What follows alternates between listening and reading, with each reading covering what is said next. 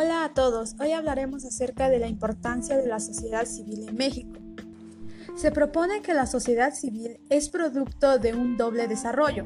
Bueno, la construcción histórica social de un sujeto social y su recomienzo teórico. Se parte de la sociedad civil organizada no es una tarea sencilla, pues implica un ejercicio de coherencia y responsabilidad, así como un reto que se debe asumir día con día.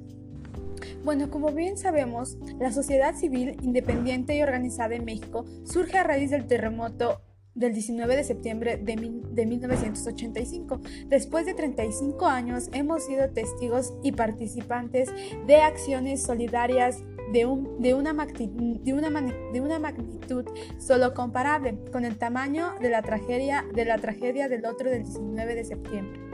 Muchos mexicanos solo en su mayoría jóvenes, se organizaron de una manera asombrosa, protagonizando esfuerzos de rescate y ayuda que surgieron de forma inmediata, espontánea y orgánica. El señalar problemas, evidenciar necesidades o solicitar atención a demandas y reclamos sociales no significa oponerse a la, aplicación de la ley, pretender debilitar a las autoridades u hostilizar programas o acciones de gobierno.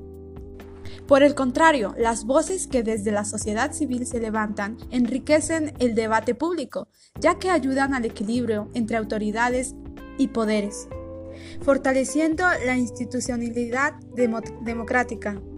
La democracia solo son posibles donde existe una sociedad civil organizada, por lo que es claro que la tarea que llevan a cabo es, digna del mayor reconocimiento y debe ser apoyada en particular por lo que hace al ámbito de la promoción y defensa de los derechos humanos. El marco legal y su impacto en las, organizaciones de la sociedad civil, análisis desde una perspectiva legislativa. Se dice que la ley federal fomentó a las actividades realizadas por organizaciones de la sociedad civil. Fue publicada en el Diario Oficial de la Federación el 9 de febrero del 2004. Es la normalidad a, nivel federal que regula y promueve las actividades de organizaciones civiles. Estas se definen como aquellas agrupaciones u organizaciones mexicanas legalmente constitucionadas.